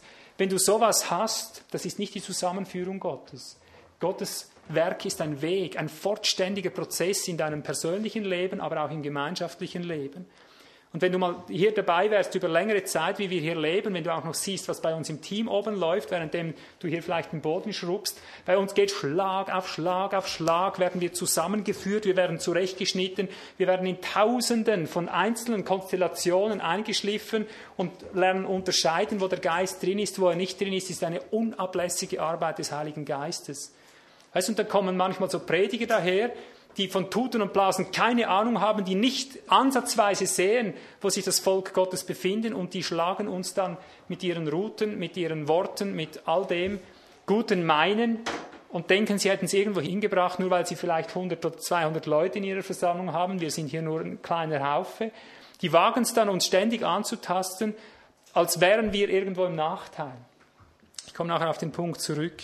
Aber zunächst keine Mündigkeit, wenn du nicht bereit bist, dein Leben in Schicksalsgemeinschaft am Ort, wo du bist, unablässig zu üben, zu pflegen. Unablässig, durch verbindliche Gemeinschaft, Gutes anreizen, heißt es dort, der Liebe und der guten Werke, indem man die Zusammenführung nicht versäumt. verbindliche Gemeinschaft. Nun nochmals zu Epheser 4, 15. Epheser 4, Vers 15. Jetzt kommt ein ganz praktisches Element und da sind wir wieder bei dem Thema, das uns schon jetzt länger bewegt. Jetzt geht es um die Praxis, wie das konkret aussieht, wie die Mündigkeit in der Gemeinde am Ort zum Gedeihen kommt. Jetzt hört gut zu. Das sind die Dinge, die funktionieren so nicht anders. Das können wir mit gutem Gewissen sagen. Du kannst jeden anderen Weg ausprobieren. Es ist der, wie Paulus ihn gelehrt hat. Er ist der Experte, der Spezialist im Hinblick auf Mündigkeit und das ist das Thema hier im Hinblick auf Vollendung der Gemeinde. Wir lesen zunächst Verse 14 und 15 Epheser 4. Denn wir sollen nicht mehr Unmündige sein, hin und her geworfen und umhergetrieben von jedem Wind der Lehre, durch die Betrügerei der Menschen, durch ihre Verschlagenheit zu listig ersonnenem Irrtum. Jetzt kommt die Praxis. Lasst uns aber die Wahrheit bekennen in Liebe. Hm. Merkst du, jetzt kommt mal Wahrheit vorher. Ja? Lasst uns aber die Wahrheit bekennen in Liebe und in allem hinwachsen zu ihm, der das Haupt ist, Christus. Aus ihm wird der ganze Leib gut zusammengefügt und verbunden durch jedes Gelenk des Dienstes, entsprechend der Wirksamkeit nach dem Maß jedes einzelnen Teils, und so wirkt er das Wachstum des Leibes zu seiner Selbstauferbauung in Liebe. Das ist ein bisschen langer Text. Ich beginne nochmals bei Vers 15. Lasst uns aber die Wahrheit bekennen in Liebe. Wahrheit bekennen ist nicht so zutreffend, obgleich es einen wichtigen Aspekt beinhaltet. Es ist mehr als nur Wahrheit bekennen. Da kannst du wieder die Bibel zur Hand nehmen, oder? Das ist Wahrheit, das ist Wahrheit. Es heißt hier, lasst uns nun, das ist eine Personifizierung hier im Griechischen, lasst uns nun als Wahrseiende, als jemand, der personell Wahrheit ist, lasst uns nur als Wahrseiende sein in Liebe. Mit anderen Worten, du belehrst nicht immer andere, du lebst in der Wahrheit. Das haben wir heute alles schon gehört, ja? wie deine Frau, die gesagt hast, die hat einfach darin gelebt und das hat so eine Wirkung gehabt, dass es dich da in Liebe reingezogen hat, aber in Wahrheit. Ja? Und dann heißt es, und in allem hinwachsen zu ihm, der das Haupt ist. Auch hier kommt im Griechischen eine Aktion zustande, die im Deutschen gar nicht ersichtlich ist, wenn man die Zeitform nicht weiß. Ich sage so, was das konkret bewirkt, wenn du als Wahrseiender in der Liebe bist, dann heißt es, und so sollst du alle zum Hineinwachsen bringen. Oder es ist noch ein direkteres Wort, du machst es. Durch dein Wahrsein in Liebe bewirkst du es, dass sie hinein, äh, du machst sie hineinwachsen. Du machst sie hineinwachsen zu ihm, der das Haupt ist. Seht ihr diesen Schlüssel? Das ist Mündigkeit. So bringen wir einander gegenseitig in die Mündigkeit, nicht indem wir uns gegenseitig belehren, das sollst du, dies sollst du, jenes sollst du, in allererster Linie, indem wir als Wahrseiende leben. Ich habe keine größere Freude, als die, dass meine Kindlein in der Wahrheit wandern. Das ist ein unendlich wichtiger Punkt, den ich hier sage, und wir machen es immer wieder verkehrt. Wir predigen immer gern die Wahrheit und leben sie nicht. Und weil wir sie nicht leben, können wir auch, wenn wir sagen, nichts bewirken, weil wir die Zusammenhänge der Wahrheit nicht kennen. Wir spalten mit der Wahrheit. Sobald du ein Wahrseiender bist in Liebe, bist du auch fähig, das, die Wahrheit so rüberzubringen, dass den anderen nicht totschlägt. Und wenn es ihn abspaltet, es gibt Menschen, die haben keine Liebe zur Wahrheit. Das siehst du bei Jesus, sind ihm alle weggelaufen. Oder? Bei Paulus, alle haben mich verlassen. Du musst nicht immer denken, du machst was falsch, wenn alle von dir weglaufen. Du musst denken, du machst was falsch, wenn alle gut von dir reden. So sagt der Herr. Oder? So ist es doch, oder? Sobald alle von dir weglaufen, wirst du am Schluss dieser Verkündigung sehen, hast du eher Verheißung. Noch die letzten Gedanken dort, Vers 16. Also, indem du wahr sein lebst in Liebe, machst du alles wachsen hinein in ihn, der das Haupt ist, Christus. Und dann heißt es, aus ihm wird der ganze Leib gut zusammengefügt, also nicht aus dir. Aus ihm kommt das, sobald du das machst, was dein Teil ist, macht er seinen. Aus ihm wird das Ganze gut zusammengefügt, auch gut, nicht schlecht, nicht organisatorisch, gut. Und verbunden durch jedes Gelenk des Dienstes. Das Wort Gelenk streichst du hier mal am besten.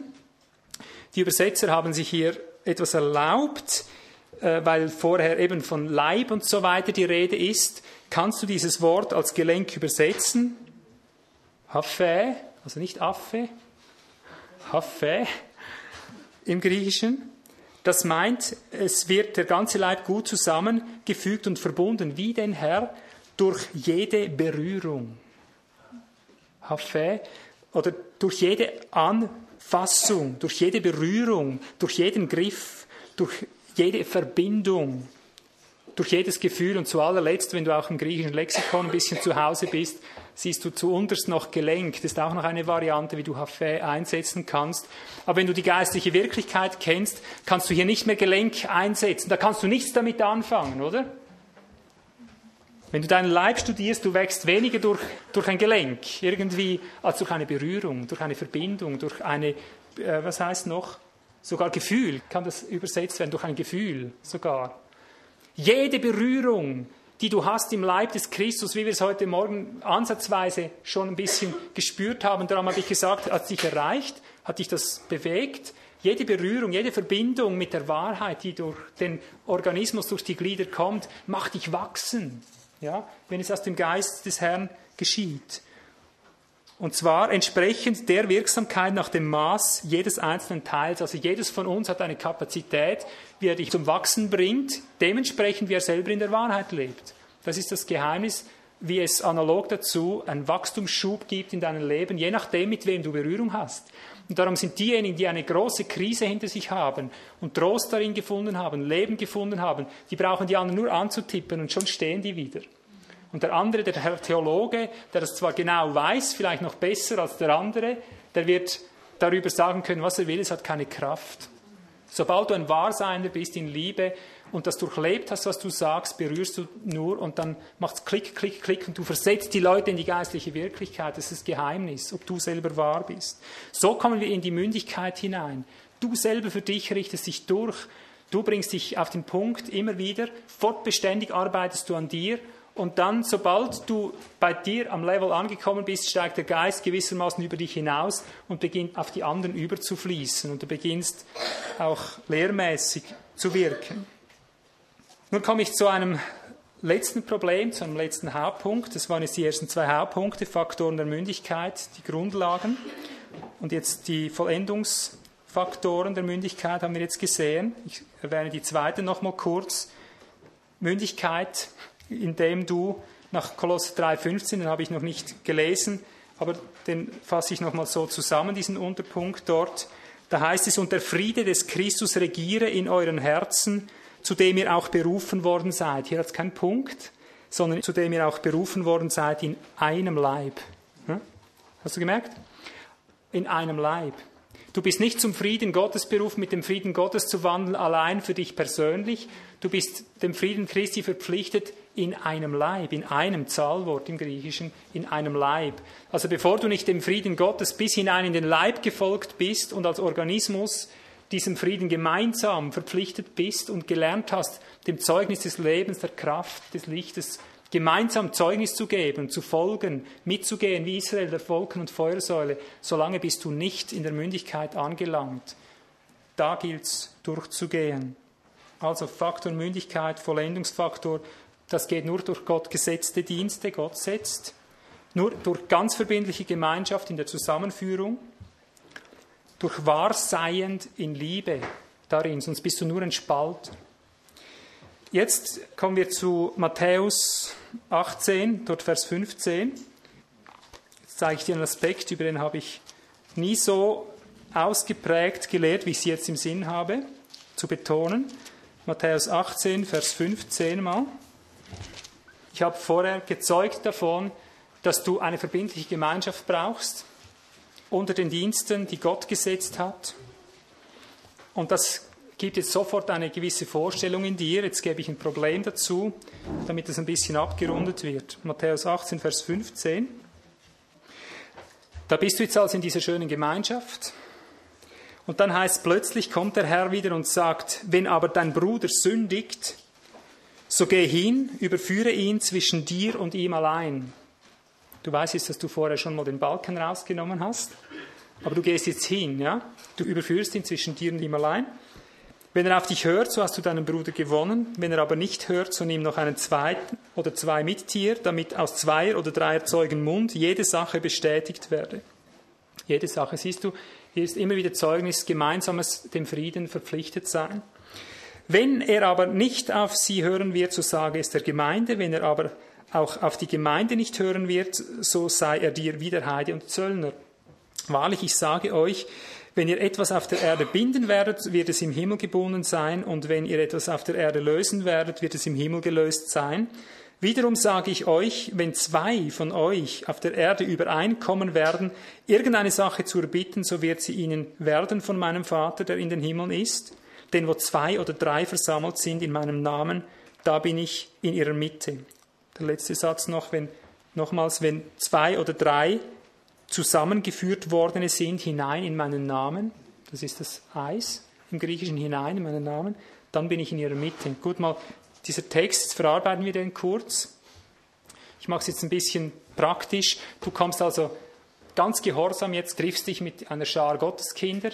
Ich nehme jetzt mal ein praktisches Beispiel da ein Münchner, dort ein Münchner, ich nehme jetzt die Münchner, weil ihr am meisten seid. Ja? Gut, okay, alle zusammen. Wir müssen verbindliche Gemeinschaft haben. Und da siehst du schon mal, dass ein gewisses Problem entsteht. Wenn einer sündigt, geht es schon los. Ja? Wenn einer sündigt, dann musst du ihn auf die Seite nehmen. Warum redet Jesus so streng hier? Was soll das eigentlich? Hast du gemerkt, dass da ganz wenig Spielraum ist? Da ist eine Sünde, du musst sie ansprechen, ob sie passt oder nicht wird sie nicht erledigt, gleich den nächsten Schritt, gleich den übernächsten, schon ist er weg. So schnell geht das in der Gemeinde, in der wahren Gemeinde. Im wirklichen Reich Gottes kannst du nicht mit einem Menschen, der bewusste Sünde toleriert, zusammenleben. Warum nicht, Geschwister? Weil die Kraft verloren geht. Habt ihr das gehört? Wir haben heute Morgen durch vielleicht nicht so schwerwiegende Dinge gespürt, wie der Verlauf sich ändert, wie du froh sein musst, wenn du irgendwo überhaupt noch dazu kommst, mitzugehen. Und das wäre zu früheren Zeiten in dieser Art wäre gar nicht möglich gewesen. Aber das ist die Realität der Gemeinde. Und jetzt mache ich hier einfach auf einen Punkt aufmerksam, um denjenigen mal ein bisschen auch Mut zuzusprechen, die sich vielleicht sehr einsam fühlen. Einsamkeit ist nicht eine Benachteiligung im Reiche Gottes, sondern eine gewaltige, große Bevorzugung. Wir haben hier feststellen müssen, dass wir über Jahre hinweg fast unser Leben verloren haben, weil wir mit zu vielen Menschen kutschiert sind. Wir hatten den Überblick nicht. Faktisch sieht es so aus, ob du das erkannt hast oder nicht. Jeder Mensch, der in Sünde lebt und du kannst die Sünde nicht stellen, nicht ausrotten, weil du nicht klar genug siehst, ist dein Schicksal mit ihm zusammen besiegelt. Das ist einfach so. Fegt den alten Sauerteig aus, sagt Paulus, damit ihr ein ungesäuerter Teig seid. Hm. Und das ist die Tatsache so, wie Jesus es lehrt. Und darum sagt er, ich bin nicht gekommen, um Frieden zu bringen, wie er das meint, um Ökumene oder Allianz oder sowas zu bringen. Ich bin gekommen, um zu scheiden. Und wirkliche Mündigkeit geht durch und durch und durch, durch den Kuchen durch. Und sobald du nicht Schritt hältst, ist es aus mit dem weiter vorankommen. Also hier gibt es ein großes Bruderproblem, aber auch eine große Bruderverheißung. Vers 20 haben wir eben gelesen, wo zwei oder drei zusammengeführt worden sind. Hinein in meinen Namen, wenn du so willst, da bin ich in ihrer Mitte. Also wenn du es nicht schaffst, mit den Menschen, mit denen du zusammen bist, zusammengeführt zu werden, dann hat es die geistliche Wirklichkeit, sage ich jetzt mal, um nicht zu sagen der Teufel, dann hat es die geistliche Wirklichkeit geschafft, dem Ganzen schon wieder ein Ende zu setzen. Leidet ein Glied, sagt Paulus, leiden alle Glieder. Ein Gesetz. Leidet eines, leiden alle, schlägt auf alle im Geist. Ob du das einrenken kannst oder nicht, hängt davon ab, wie weit du selber bist. Bist du selber nicht weiter, bist du einfach weg vom Fenster. Sobald eine Versammlung zusammenkommt, wo einige nicht stimmen, es kommt über dich in ganz kurzer Frist. Ich bin gekommen, um fünf in einem Haus zu entzweien, liest du nach, Lukas 12, 51. Zwei gegen drei, drei gegen zwei, Vater gegen Mutter, Mutter und so weiter, einer gegen den anderen. Ja Herr, was ist das wieder, oder? Und diese Textstelle, wo wir gelesen haben, wo zwei oder drei versammelt sind in meinem Namen, und das mit dem Haus und so weiter. Da gibt es noch Ergänzungen dazu. Ich habe in einer urchristlichen Schrift einen interessanten Ausspruch gehört, der das wunderbarerweise ergänzt, von dem ich weiß, das ist 100% göttlich, geistlich inspiriert. Da gibt es eine Überlieferung, die sagt, ein Ausspruch Jesu, wenn zwei Frieden schließen in ein und demselben Haus, denen wird nichts unmöglich sein. Sie werden zum Berg sagen, hebe dich und wirf dich ins Meer. Siehst du? Wenn zwei Frieden schließen, das meint, wenn zwei Übereinkommen Frieden schließen, meint nicht so, eben, ich liebe dich. Frieden schließen meint, lernen mit dem Frieden zu gehen in einem Leib. Wenn zwei gelernt haben, diesem Leben, dem Schiedsrichter des Lebens verpflichtet zu sein, die wird Gott nehmen. Die werden unbezwingbar sein, sie werden jeden Berg gebieten können, weil er in ihrer Mitte ist, weil sie zusammengeführt worden sind in ihm. Siehst du, und das sage ich, weil es mir so wichtig ist, wir wollen mündig werden. Wir wollen dahin gelangen, wo wir ganz miteinander als Organismus in Christus dienen. Und jetzt bitte ich, nehmt das zur Kenntnis, was ich jetzt sage. Verfallt nicht jetzt in dieser Zeit, in der wir stehen, jetzt sage ich es mal zu dir, verfall nicht der Versuchung der Zeit, wie sie jetzt ist. Ich merke, ich habe München noch ganz gut avisiert, das passt gut wenn wir uns so hier treffen und diese Dinge alle studieren und kennenlernen und damit übereinstimmen, doch das wollen wir, ist die erste beste Reaktion, dass wir finden, wir müssen zusammenstehen, wir müssen miteinander vorwärts gehen, wir müssen Gemeinde bauen, wir müssen eins sein, wir müssen Organismus sein. Ich sage einfach hier mit diesen Worten, passt auf vor allzu schnellem Zusammenschließen. Beobachtet, was Gott mit uns hier oben tut. Ich denke, wir sind ein Stück weit organismusfähig. Wir können das über 14, 15 Jahre beweisen, dass wir gelernt haben, als Organismus zu leben. Aber was Gott mit uns tut, er schneidet uns seit Jahren mitten in zwei, das nimmt immer mehr Gestalt an in dieser Zeit. Ich weise nur darauf hin, ich sage nicht, dass es jetzt so sein muss, ich sage nur, die Tendenz in der heutigen Zeit ist, ob wir es wahrhaben wollen oder nicht, ist große Gemeinde. Du kannst nirgends mit Christen sprechen, ohne dass der dich fragt, was du bist Prediger, wie viele Leute hast du? Und dann spürst du, wie ein Schamgefühl dir über den Rücken läuft und du getraust gar nicht recht zu sagen, zehn. Weil in dem Moment weißt du, der nimmt dich gar nicht mehr ernst. Oder? Also als ich mal so unter Power-Pfingstlern zusammen war, die haben gerade ihre neuen Bündnisse geschlossen und die Ökumene gefördert. Äh, da wusste ich, die sind 100, wenn ich frage, paar hundert vielleicht. Dann kommt die Frage, wie viel Zeit ihr, wisst ihr, was ich gesagt habe? Etwa 95 Prozent. Wie meinst du das? 95 Prozent. so ging das Gespräch los. Ich wusste genau, du brauchst hier nur ein Wort zu sagen. Und das wurde eine ärgerliche Sache draus. Sie haben am Schluss nicht mehr mit mir geredet. Ich habe nur in Prozenten geredet. Habe ich gesagt, weißt du, wenn du eine Gemeinde hast mit tausend Leuten und ich komme zu dir, ich habe die Gabe des Gemeindeschrumpftums. Das war eben an einem Seminar über Gemeindewachstum gesagt, ich habe die Gabe des Gemeindeschrumpftums. Wenn ich komme, wirst du von tausend Leuten froh sein, wenn du eine Handvoll übrig behältst und das sind dann 100 Prozent. Die in Christus eins sind, gelernt haben, mündig in Christus zu stehen, das ist 100 Prozent. Und ich hatte damals immer noch ein, zwei Probleme. Äh, und darum habe ich gesagt, eben, ich weiß nicht mehr die genaue Zahl, vielleicht 95 oder so Prozent. Habe einfach mal so ein Spiel daraus gemacht, um damit zu zeigen, Du schneidest dir ins eigene Fleisch, wenn du einer Wachstumsstrategie folgst. Es gibt keine schädlichere Lehre als die Wachstumstheologie der christlichen Kirchen. Du bringst zwar einen Erfolg hin, du kannst bis zu Millionen begeistern heutzutage. Und ich sage dir, da hilft dir manch einer mit, außer Gott, aber da hilft dir manch einer mit, dass möglichst viel zusammenkommt. Jeder seelische Christ hilft dir mit, jeder, der sich begeistern lässt, hilft dir mit, der Teufel hilft dir am allerliebsten mit. Sogar so weit hilft er dir mit, dass er dir einschärft, alle, die jetzt auf Kleingruppe gehen, sind Satanisten. Hm? So weit geht das. Kannst du in Büchern lesen. Alle, die auf Kleingruppen aus sind, sind Satanisten. Ich weiß damit, dass ich jetzt das öffentlich sage, werde ich bei vielen, vielen Geschwistern, werde ich jetzt als Satanist gestempelt. Ist doch wunderbar, oder? was da einem alles zufällt, wenn man predigt. Oder? Leide mit für das Evangelium. Ich sage es trotzdem. Ich sage, strebe nicht nach einer Hausgemeinde. Strebe nach zwei. Strebe nach zwei. Und ich sage dir, das hat einen tiefen Grund. Wenn du einen gefunden hast, und ich behaupte, das ist jetzt meine Behauptung, du kannst mal mit dem Herrn darüber reden, ob ich aus mir geredet habe oder aus ihm. Ich behaupte, einer aus tausend Zwei aus zehntausend wird Gott erwählen, um diese Einheit, diese zwei zu bilden. Nicht mehr. Du kannst mit Gott darüber reden, ob ich recht habe. Sag, gib mir Frieden, wenn das gestimmt hat. Oder gib mir Unfrieden, wenn es nicht gestimmt hat. Dann schauen, was passiert. Wenn du wahrheitsliebend bist, wirst du was spüren. Alle wollen groß raus. Und wir spüren, wir müssen froh sein, wenn wir es auf einem Grundstock von sicher sieben Leuten halten können die wir Jahre wirklich geübte Sinne haben im Geist und gelernt haben, Schritt zu halten mit Gott. Wir kämpfen um unser Leben wie ein sinkendes Schiff. Paulus war 14 Tage im Sturm, wir 14 Jahre.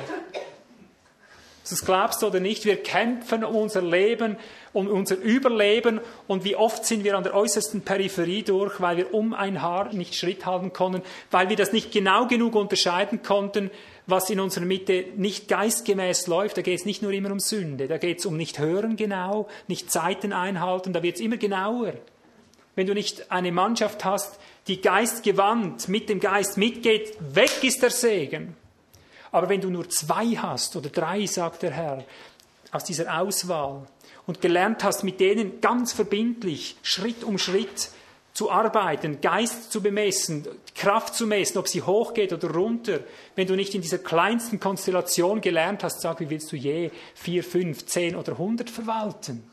Ist grausam, sage ich dir. Ich stehe wirklich an vorderster Front in dieser Arbeit mit organischer Gemeinde und so weiter, bin jetzt seit bald 20 Jahren Tag und Nacht daran am Arbeiten. Ich sagte, ich habe einen Horror, sobald ich mehr als fünf Leute vor mir habe, mit denen ich verbindlich etwas aufbauen muss. Und bin dazu gesetzt, das aufzubauen, weil ich gespürt habe, ich muss noch weiter runter, noch weiter runter, noch weiter runter.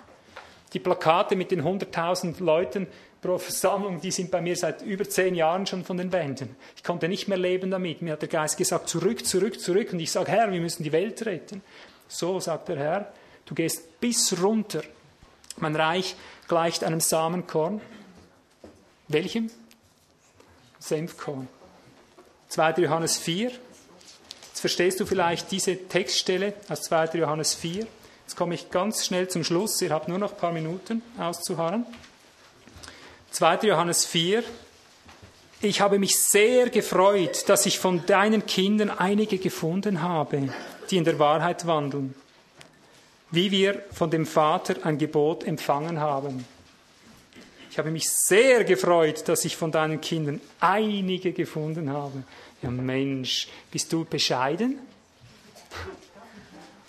Hä? Verstehst du diese Sprache? Ist das nicht ein bisschen falsche Bescheidenheit? Ich bin überhaupt nicht zufrieden, wenn ich einige finde, oder? Bist du zufrieden, wenn du einige findest? Ja, ich bin künftig zufrieden. Weißt du warum?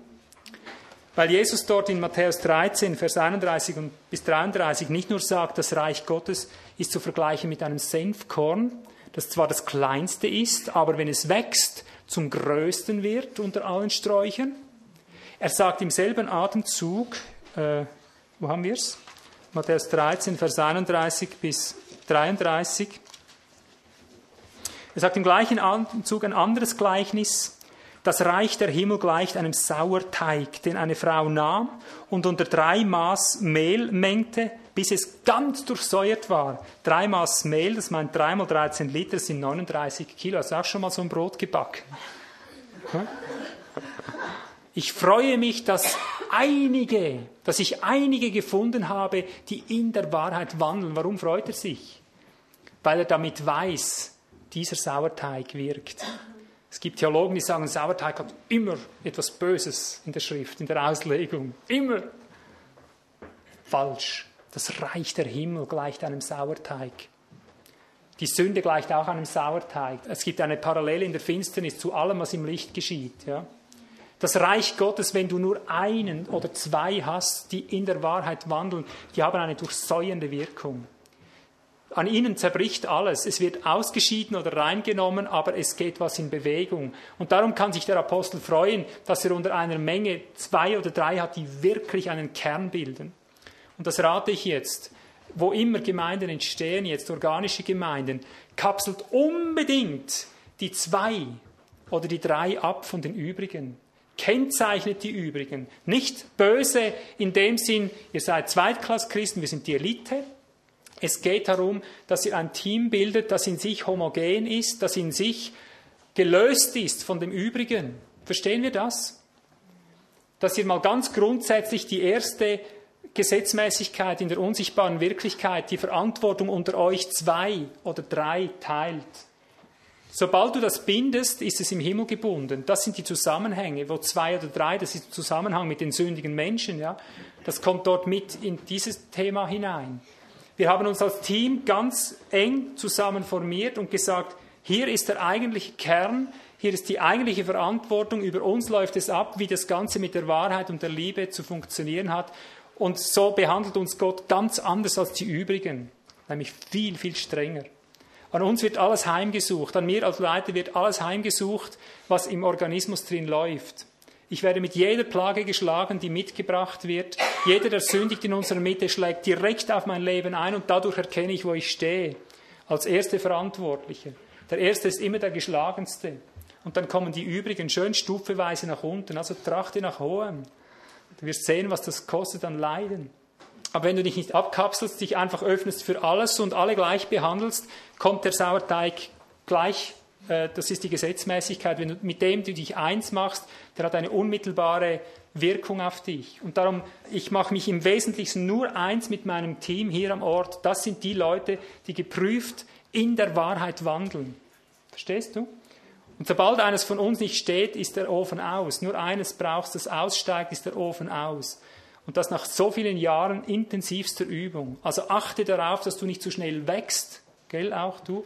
Achte darauf, dass du eine homogene Führerschaft hast, mit denen du besprechen kannst, indem du dich im gemeinsamen Frieden und Zeugnis bewähren kannst, im selben Haus, wo es ganz eng ist, nicht über Distanzen und so weiter. Und je weniger du bist, das ist das Geheimnis, desto wirkungsvoller hast du die Verheißung. Das Reich Gottes gleicht dem Samenkorn. Und sag mir jetzt aus eigener Erfahrung, gibt es ein Leben seines Tieres, eines Pflanzen, seines Menschen? Sag, gibt es ein Leben, was wirklich lebt, was nicht bei einer ersten, bei einem Samen begonnen hat und mit einer ersten Zellteilung begonnen hat? Sag mir irgendeinen Organismus, wo es anders ist. Vielleicht kenne ich mich nicht aus in der Botanik oder in der Biologie, ich weiß nicht. Vielleicht bin ich hier zu wenig im Bilde. Meines Erachtens gibt es immer nur den Samen und dann die erste Teilung, wo es ganz als zwei und nachher vielleicht drei und vier und so weiter äh, sich beginnt zu entwickeln. Alles andere ist gar kein Leben. Und darum achtet darauf, alles, was groß beginnt, ich sage jetzt mal, was über eins und zwei beginnt, wird irgendwann auf das hinunter reduziert werden. Wir wurden so lange runterdezimiert, bis ich noch drei hatte, die übrig geblieben sind. Ja? Von denen ich sagte, so, und da ziehe ich jetzt die Grenze, mit ihnen beginne ich jetzt in diesem Licht, in diesem Frieden zu wandeln. Ich habe nur über ihnen ein verbindliches Schritthalten, ein mündiges Schritthalten mit dem Licht persönlich gefunden. Mit ihnen gehe ich jetzt weiter, weil die das Licht, die Kraft beurteilen können. Und in dieser Konstellation lernst du miteinander mit dem Geist zu wandeln und die Unterscheidungen zu gewinnen. Und das ist ein jahrelanger Prozess, der aber jetzt auch immer kürzer wird. Und so gewinnst du überhaupt den Überblick, was Licht und Finsternis, was Wahrheit und Lüge, was Kraft und Nichtkraft ist. Aber du musst mit zwei beginnen und du musst selber Träger des Lebens, des Friedens und der Kraft sein. Alles andere hält nicht Stich in dieser Zeit. Und darum freue ich mich, wenn ich einige finde, die in der Wahrheit sind, dann kannst du die zwei zusammenstecken. Und ich rate, macht möglichst, wenn irgend möglich, wenn zwei sind, steckt die Köpfe zusammen, bevor ihr weiß, was groß werden wollt. Und dann passt auf, wie ihr geht. Jeden Einzelnen wird aus dir gefordert werden. Jede einzelne Seele, die du in dieser Zeit führst, wird von dir als Hirten gefordert sein. Es wird dir ans Leder gehen. Du lernst sie alle verwalten oder du kommst um im Dienst. So war ich heute Zeugnis gegeben habe über diesen sehr harmlosen Dingen, die in unserer Mitte geschehen sind. Ja? Du brauchst nur etwas nicht unter die Füße zu kriegen, schon ist es gelaufen. Das ist die Realität des wahren Reiches, des Organismus in Christus. Darum das letzte Wort. Freut euch, kleines Herdelein. Zwei Verkleinerungen macht man ja nicht. Hä? Unsere äh, Grammatik lehrt uns, du darfst nicht sagen kleine Lichtlein, man sagt kleine Lichtherr zum Beispiel, oder? Man sagt nicht kleines Kindlein, man sagt kleines Kind.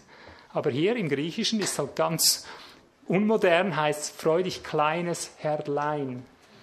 Denn dir ist das Reich gegeben. Es sind zwar viele gleich berufen, wenige gleich auserwählt. Es sind die wenigen, die die Auswahl haben. Und wieder in einer Schrift, die ich entdeckt habe, ein mündlicher Ausspruch von Jesus, mittendrin, wo du spürst, 100 Prozent. Viele stehen vor der Tür, aber die Einsgewordenen sind es, die ins Brautgemach eingehen.